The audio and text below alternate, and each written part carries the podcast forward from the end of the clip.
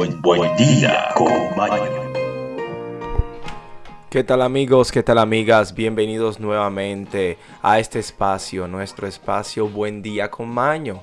Estamos a hoy 20 de septiembre recibiendo en alto el lunes eh, disfrutamos de un fin de semana hermoso y como siempre estamos celebrando un día a día. Hoy se celebra el Día Internacional del Deporte Universitario y también se celebra el Día Mundial de la Libertad de Expresión del Pensamiento. Este día tiene como objetivo la defensa de uno de los derechos humanos más importantes del mundo, la libertad de todos de expresar el pensamiento. Así que amigos, los preparo para un contenido bien amable, bien divertido y sobre todo informaciones interesantes para todos. Pasemos ahora a las efemérides. Y ahora, efemérides.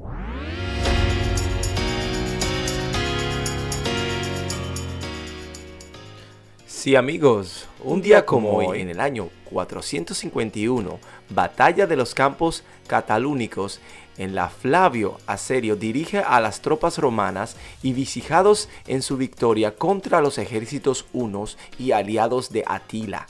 En el año 1058, Agnes de Potiu y Andrés I de Hungría se reúnen para negociar sobre la frontera de la zona en la actual Burgenlandia.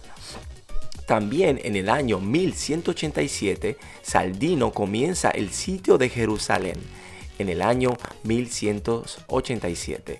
Un día como hoy, también en el año 1260, el gran levantamiento prusiano entre los antiguos prusianos contra los caballeros teutónicos. Un día como hoy, en el año 1378, el cardenal Roberto de Ginebra, conocido como el carnicero de Cesena, es elegido como el Papa Clemente VII, antipapa de Aviñón. En el año 1498, un tsunami arrastra el templo Kotuk, en que su interior albergaba una estatua de bronce denominada el Gran Buda y que desde ese entonces ha quedado al aire libre. Interesantes amigos y este otra más Magallanes en el 1519 zarpa desde Saluncar de Barrameda y comienza la primera circunnavegación exitosa del mundo. Excelente pasemos ahora a informaciones investigación informaciones y educación Sí amigos, tenemos aquí un estudio que habla sobre los traumas infolocraneanos o golpes en la cabeza. Eh, constituye la primera causa de la muerte en la población entre 20 y 40 años de edad. Explica un tercio de los decesos por impacto en menores de 18 años y provoca el 40% de los fallecimientos en los accidentes de tránsito. Esta realidad constituye a las estadísticas del Ministerio de Salud. Es especialmente válida en los meses de primavera y verano cuando aumentan la movilidad, los viajes y las actividades recreativas son un problema relevante a nivel general, un 10% de los casos corresponde a cuadros de carácter grave y una parte importante de quienes sobreviven quedan seriamente incapacitados. Las principales secuelas son problemas cognitivos o neurológicos como lesiones del nervio holofárico, empliegia y trastornos del lenguaje o de la visión. Estas pueden ser transitorias o permanentes, dependiendo de la magnitud del golpe recibido y la edad de la persona afectada. Principales consecuencias son compromiso de conciencia, amnesia prostaumática, síndrome vertiginoso, o sea, mareos persistentes, cafela o en toda la cabeza, persistente hipoglucemia, vómitos, palidez asociada a inmovilidad, lactantes. ¿Cómo actuar frente a esto? Bueno, ante eh, cuestiones importantes que no alteran la conciencia ni presentan mayores complicaciones, el especialista advierte la necesidad de mantener la vigilancia sobre el paciente, ya que en un porcentaje de los casos los síntomas pueden aparecer dos o tres días después. Entre ellos destacan los dolores de cabeza persistente o un aumento en náuseas o vómitos, debilidad en las extremidades y mareos o pérdida de equilibrio. Y tal vez un comportamiento confuso. Si luego un tratamiento al paciente llega a una sala de urgencia y realiza un escáner, el resultado normal, no hay que descartar la posibilidad de que en unos días siguientes surgirá algún tipo de complicación. ¿Cómo se podría atender en los niños ante la presencia de una confusión craneal?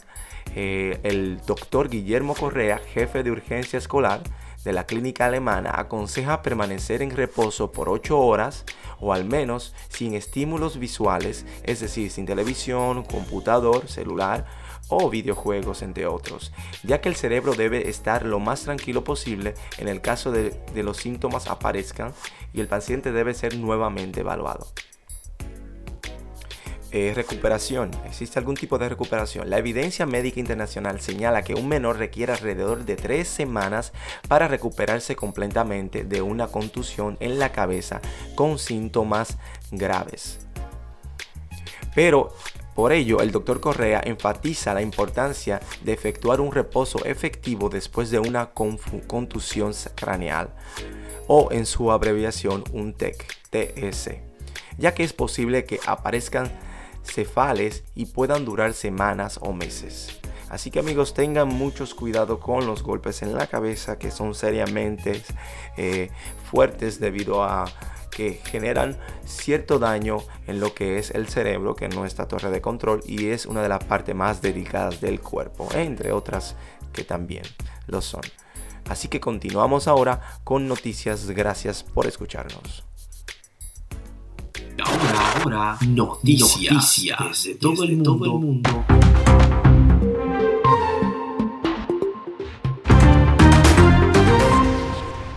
Amigos, noticias del mundo y para el mundo. Eh, pirotécnica provoca incendio en una boda. Una boda tuvo que ser suspendida en Torreón, capital del estado de Coahuila, en México, luego de que la pirotécnica fue lanzada en el baile del vals inicial alcanzaron adornos colocados en el techo, lo que provocó un incendio que obligó a desalojar a los asistentes. Es terrible, ¿no? De fiesta a desfiesta, ¿no? Y también eh, hoy oficialmente en muchos países se inicia la docencia escolar. O sea, muchos colegios vuelven a restablecer su docencia de manera presencial, ya que en muchos países en el mundo el tema del COVID está sumamente controlado. Otra de internacionales es que eh, el día de hoy se celebra el Día Internacional de la Paella, así que en toda España me imagino que están celebrando en alto y todos tendrán de almuerzo paella. Eh, de internacional, hablando de España, en las Islas Canarias ha sucedido un hecho en las últimas 24 horas del pasado domingo. Eh, un volcán ha estallido y ahora mismo, en estos instantes, se encuentran en una situación muy complicada ya que la erupción volcánica en La Palma continúa este lunes después de que eh, sus fuegos y ceniza hayan desplazado más, cientos de eh, eh, cientos de perdón, cientos de vive, viviendas y algunas 5.000 personas hayan sido evacuadas de sus domicilios.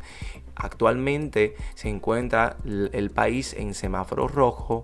Las autoridades de la isla también han decretado el cierre de siete carreteras, algunas sepultadas por la lava, al igual que un colegio de los campitos El Paso, mientras que peligra el Todoque y los llanos de Ariande. También las medidas delimitan la zona próxima a la erupción y se mantendrán hasta cese el vertido. Eh, la Dirección General de Marina Mercante ha restringido la navegación marítima en prevención de que las colocadas no toquen el mar.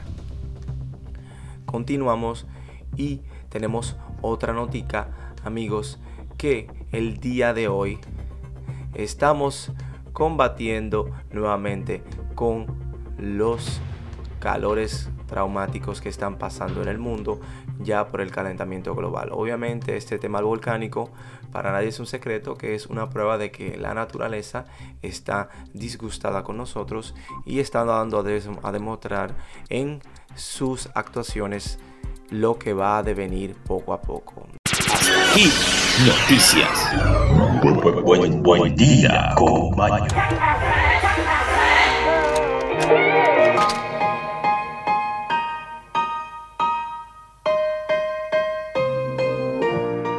Excelente amigos, excelente amigas, hemos llegado al final de nuestro espacio.